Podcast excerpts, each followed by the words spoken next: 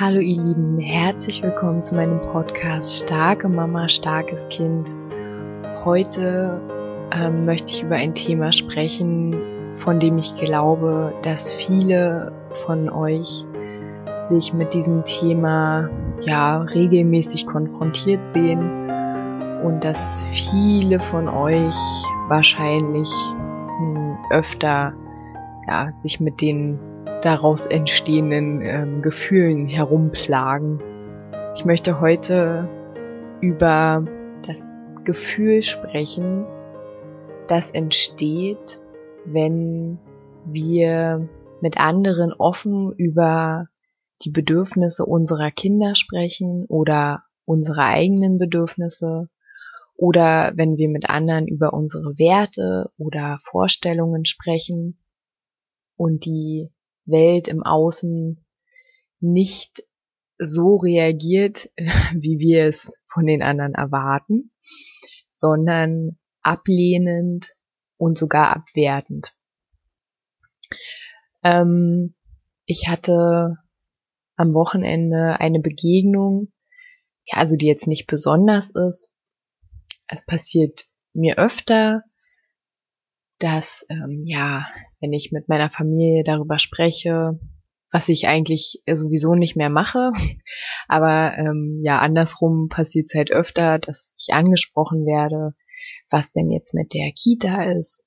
Und wenn es in Gegenwart meines Kindes passiert, dann sagt sie sofort laut, ja, sie möchte nicht in die Kita. Und ähm, auf jeden Fall gab es halt am Wochenende wieder dieses Thema auf dem Tisch, woraufhin meine Tochter wieder reagierte, wie sie halt immer reagiert. Und genau, und dann kam es dazu, dass ich dann mit der Person, die ähm, ja das über die Kita halt das Gespräch begonnen hatte, dass ich dann ähm, mit der Person alleine war und die Person mich dann fragte, ja, was, wenn sie nicht in die Kita will, was sie denn dann will und ähm, ob es denn so richtig sei, dass sie das nicht wolle. Und ich habe dann nur gefragt, ja, ob es denn falsch sein könne, dass sie das nicht möchte, also richtig oder falsch. Also was denn an dem Bedürfnis, ähm, nicht in die Kita zu gehen, ob es falsch sein könne. Und dann war die Person ganz entrüstet und ähm, sagte, ja, das sei doch weltfremd und es kann doch nicht richtig sein. Jeder Mensch müsse doch ähm, in die Kita gehen und wie sie das denn nicht mögen könne. Und ähm, ja, da müsse ja jeder durch. Auf jeden Fall blieb dieses Wort weltfremd, halte sehr, sehr lange in meinem Kopf nach, bis jetzt so dass ich mich halt entschieden habe, jetzt darüber eine Folge zu machen. Weltfremd. Also das heißt ja, dass meine Tochter und auch ich, die ja meine Tochter unterstützt, dass wir in der Welt, die so existiert, irgendwie keinen Platz haben. Oder dass wir da nicht reinpassen. Oder dass wir da nicht ähm, ja, also dass wir uns da nicht integrieren, in Klammern wollen. Und natürlich ähm, gingen in mir ganz viele ähm, Schmerzlampen sofort an. Also in mir ging natürlich die Lampe an, ähm, ja, äh, vielleicht äh, hat die Person ja recht.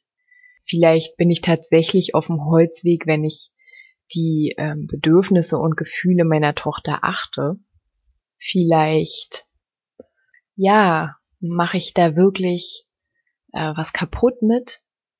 Auf der anderen Seite war ich, also das ist eigentlich der größte Anteil in mir, war ich sofort entrüstet, wie und dieses Gefühl habe ich habe ich ähm, wirklich sehr häufig, ähm, wie denn wie man denn einen Menschen und sein Gefühl und seine Bedürfnisse, wie man denn die einordnen kann nach richtig und falsch und wie man, wie man dann noch kategorisiert als hm, wenn der Mensch dieses und jenes Bedürfnis hat, dann hat er hier keinen Platz oder dann, ähm, dann verhält er sich falsch.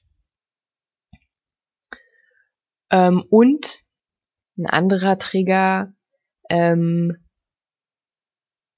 man müsse sich anpassen und ähm, was nicht passt, wird halt passend gemacht. Diese Lampen haben dann bei mir geleuchtet und im hochsensiblen Sein äh, rutscht man da ja sofort in so eine innere Dynamik von, ich möchte die Harmonie bewahren und ich möchte verstehen, warum der andere sowas Seltsames, aus meiner Sicht, sowas Seltsames sagt, wo wir doch alle Menschen sind und wo wir doch alle Gefühle haben und wo wir doch ähm, alle ein Leben führen wollen, was ähm, erfüllt und was glücklich ist.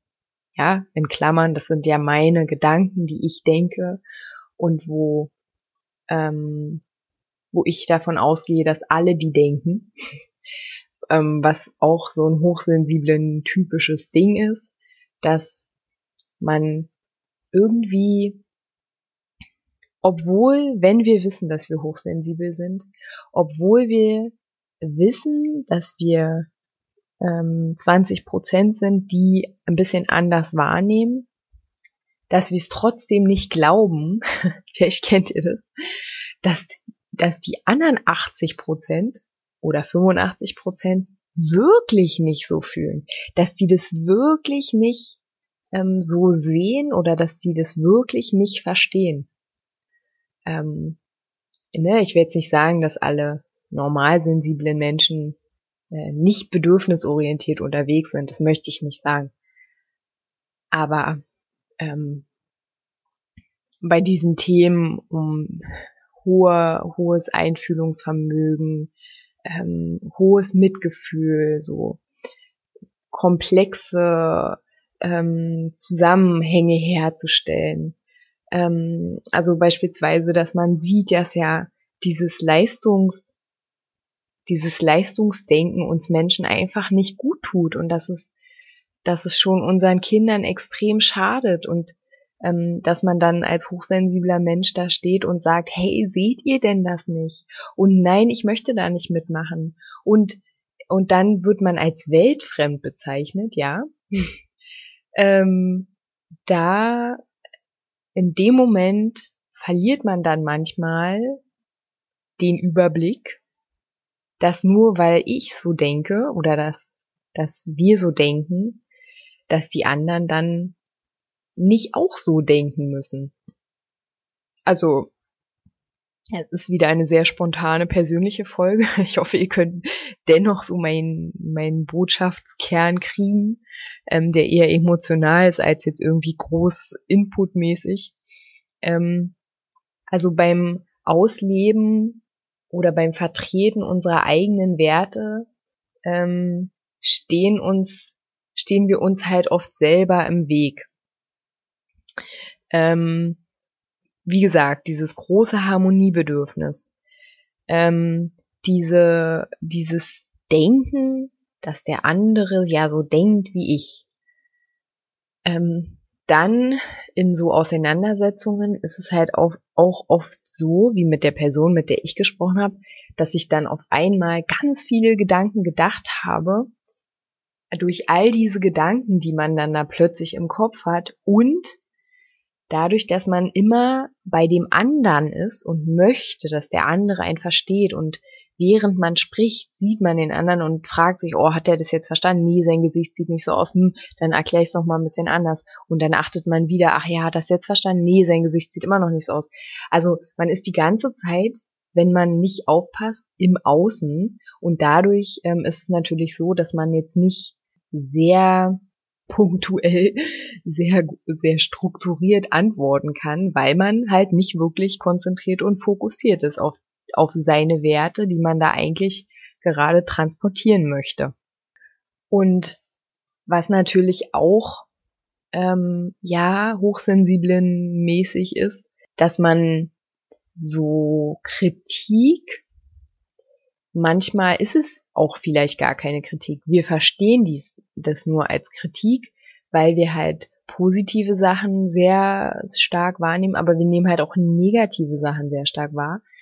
Ähm, und genau, also die, diese Kritik, die wir so einkategorisieren, ähm, nehmen wir halt oft sehr, sehr persönlich. Das heißt, manchmal ähm, fühlt man sich dann schon als ganze Person abgewertet. Oder man denkt, dass man überhaupt gar nichts richtig macht. Man ist beschämt.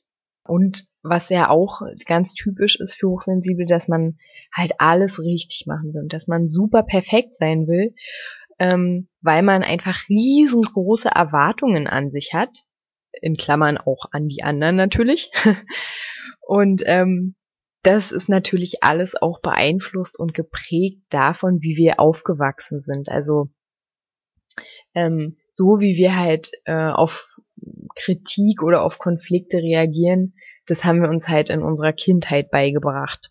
Diese Gedanken und diese Gefühle, die können halt daher kommen, dass man zum Beispiel in der Kindheit ähm, gefallen wollte, also immer alles richtig machen wollte, ähm, weil wir halt abhängig waren vom Wohlwollen unserer Eltern. Ähm, und wenn es halt im Elternhaus wichtig war, dass man immer nur super Noten nach Hause bringt, dann haben wir uns größtmöglichste Mühe gegeben. Oder wenn es nicht funktioniert hat, dann haben wir uns halt versucht zu verstecken. Oder wir haben vielleicht geschummelt. Also das sind ja lauter so Sachen, ähm, um den Konflikt halt zu vermeiden oder um dem aus dem Weg zu gehen. Das sind ja alles so Sachen, die wir uns dann beigebracht haben, um uns zu schützen. Und ach so, was ich übrigens auch noch total wichtig finde, ist, dass dieses Gefühl von ich bin weltfremd und ich habe hier keinen Platz und ich bin hier nicht zu Hause und alle sind anders und oh Gott, warum versteht mich denn keiner und ich bin ganz einsam, dass das ja auch das Gefühl ist, was unsere Kinder haben. Ähm, vielleicht nicht in so einer Diskussion, aber die nehmen das ja viel subtiler wahr auf dem, auf dem Spielplatz, einfach wenn die Kinder ähm, miteinander rangeln und raufen und ähm, weiß ich nicht, Gruppen ineinander sind, dann können ja schon so eine Gefühle entstehen von ähm, ja, irgendwie habe ich keinen Platz hier. Ähm, ja, ich, ich passe hier nicht her. Und wenn dann noch jemand kommt und sagt, du hast dich ja immer so oder so, ne? Dann, ähm, ja, dann kommt halt dieses Weltfremdheitsgefühl so richtig schön auf. Und was ich halt total wichtig finde, ist ähm, erstmal halt anzuerkennen, okay, ich bin so. Und das sind meine Werte und das sind meine Bedürfnisse. Und wenn wir Kinder haben, dann halt ja auch für unsere Kinder. Ähm, ne, unsere Kinder haben halt dieses und jenes Bedürfnis. Und nochmal, das heißt ja nicht, dass man diesen Bedürfnissen immer folgen muss. Aber ich finde es wichtig, dass man die achtet und dass man die mit einbezieht in alles, was man macht. Und genau, also diese Annahme von so bin ich und so Gleichzeitig sind aber auch die anderen und ihre Wahrnehmung der Welt, dass man das erstmal so als so einen neutralen Ist-Zustand ähm, niederschreibt sozusagen. Das ist einfach so. Und man muss sich da jetzt nicht abarbeiten oder ähm, ja gegen kämpfen oder schämen oder auch mit sich selber hadern. Also ne, das hochsensible Menschen oft lieber in Kauf nehmen, so innere Kriege mit sich selber zu führen, anstatt in einem Konflikt oder in so einer Auseinandersetzung einfach stehen zu bleiben und zu sagen, okay, das ist dein Punkt und das ist mein Punkt und das sind meine Werte, die dahinter stehen, deswegen ist es mein Punkt. Und nicht sofort umzufallen und zu denken, oh, Gott, also, ne, das was halt, was ich gesagt habe, was in diesem Gespräch mit dem Menschen aus meiner Familie ähm, da alles in mir aufgekommen ist. Das darf ja alles aufkommen. All diese Gedanken dürfen ja aufkommen und die dürfen auch einfach durch unseren Kopf laufen. Aber wir müssen die nicht ernst nehmen und wir müssen die nicht als ähm, Handlungsaufforderung nehmen, jetzt unser ganzes Leben umzuwerfen, weil wir jetzt plötzlich denken, oh Gott, vielleicht mache ich doch alles falsch, vielleicht ist ja doch alles ähm, gar nicht richtig, dass wir wirklich in uns ja so einen Anker finden und ähm, ich finde es echt eine richtig schöne Übung, sich mal seiner Werte bewusst zu werden. Ähm, wenn man die nämlich kennt, dann hat man so einen, so einen kleinen Anker und dann versteht man sich in vielen Situationen besser, weil man dann plötzlich sein, seine Motivation und seinen inneren Motor kennt. Ich finde, das ist halt auch wichtig, was wir unseren Kindern mitgeben können, dass auch wenn die ganze Welt einem anderen Bild folgt, auch wenn die ganze Welt denkt, du spinnst oder dein Kind spinnt, dann ist es egal.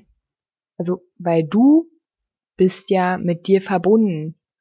Und dazu werde ich auch noch eine Podcast-Folge machen. Du spürst ja in dir ganz, ganz, ganz sicher und ganz genau, wann du mit dir selbst okay bist und wann du auf deinem Pfad bist. Und das wird, das können auch unsere Kinder schon. Die können es sogar viel besser als wir, solange wir sie lassen. Ähm, und das dürfen wir einfach ähm, kultivieren und wieder lernen.